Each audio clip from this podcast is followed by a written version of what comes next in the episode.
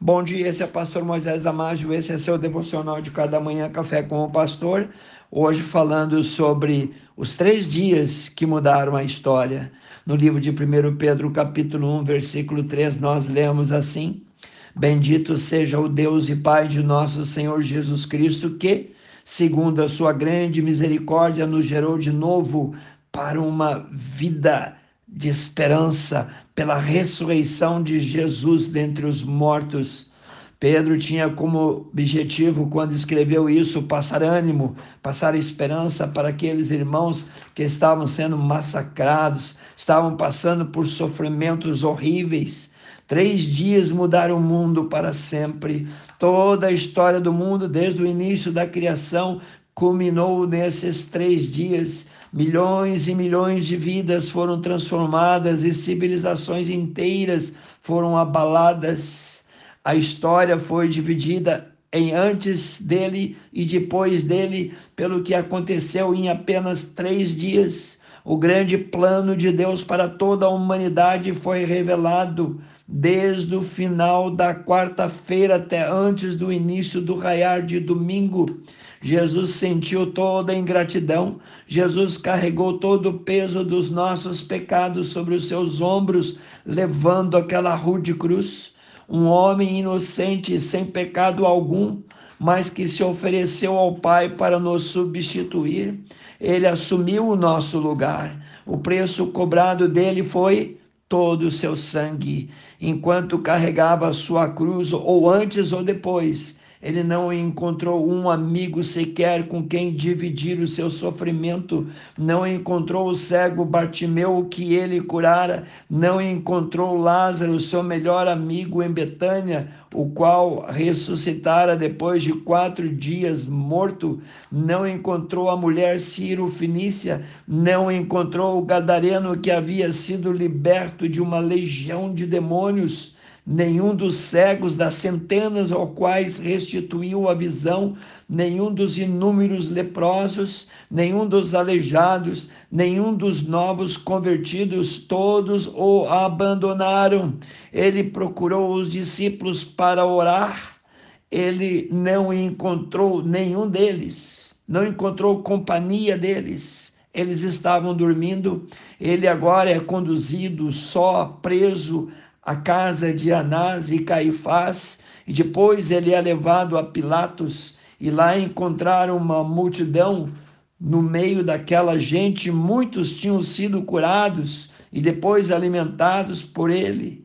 Muitos deles lhe haviam jurado fidelidade, mas todos em um alto som, como de um grande coral do inferno, agora gritam: crucifica-o, crucifica-o. Foi um dia de sofrimento, abandonado, traído e sozinho. Ele foi torturado, escarnecido, chicoteado 39 vezes, esbofeteado, coroado com espinhos desprezado pelas suas próprias pessoas, pessoas que ele veio salvar.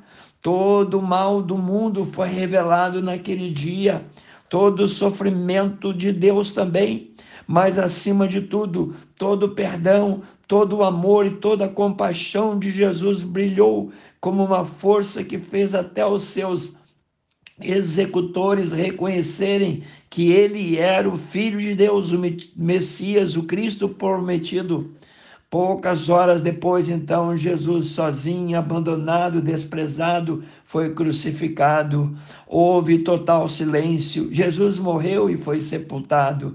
Colocaram uma pedra fechando o túmulo do Mestre. Os discípulos como que decepcionados, voltaram às praias para pescar, voltaram às suas atividades. Foram três dias, três noites de silêncio, foi um tempo de luto, mas será que assim acabava a história? O plano de Deus acabava em morte? O universo todo segura a respiração, a criação de Deus suspira, Jerusalém nunca mais seria a mesma, a cruz de Jesus continuava lá no topo do monte chamado Caveira, sozinha ela foi testemunha da história que haveria de mudar o mundo, Jerusalém festejava a Páscoa sem saber que o Cordeiro de Deus, que tira o pecado do mundo, havia sido crucificado. Quem sabe você esteja vivendo o silêncio e parece que Deus não te ouve, parece que não resolve os teus problemas e a tua noite parece que nunca vai acabar. Escute, depois de três dias e três noites, Vai agora raiar um novo dia. Domingo é o dia da vitória, domingo é o dia da glória, é o dia da ressurreição. Já de madrugada as mulheres vão visitar o túmulo de Jesus, mas nem a morte consegue resistir ao poder de tão grande amor. A luz do novo dia anuncia a luz também de uma nova era, uma nova esperança. O túmulo está vazio, as mulheres encontraram o túmulo aberto. Jesus está vivo. Como pode estar vivo? Ninguém vira a morte do avesso. Seus seguidores estão confusos, ainda não entendem a dimensão da maravilha do que aconteceu, mas agora eles mesmos veem a Jesus, sim. Ele, Jesus, venceu a morte. Sua mensagem é igual, mas agora faz sentido. Ele veio para nos salvar da condenação eterna, do pecado, do inferno, para nos dar uma nova esperança. A morte não é mais o fim, o sofrimento não o venceu.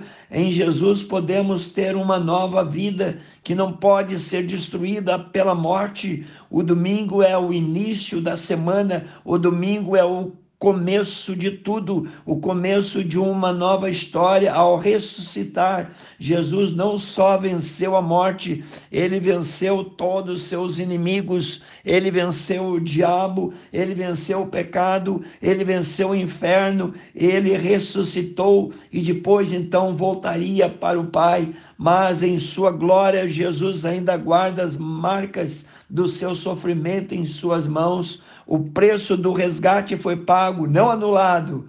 A morte de Jesus foi tão necessária quanto a sua ressurreição. Foram três dias para salvar a humanidade. Jesus abriu as portas da eternidade para nós. Ele rasgou o véu do templo. Ele é o único mediador entre Deus e os homens. Ele é o fiador de uma nova aliança. Ele é o único caminho para o céu. O evangelho, a boa notícia, precisa ser contada para todo mundo mãos à obra, crente. Que Deus te abençoe. Quero orar por ti. Amantíssimo Deus, abençoe cada um que ouviu esse devocional, cada família, cada amigo.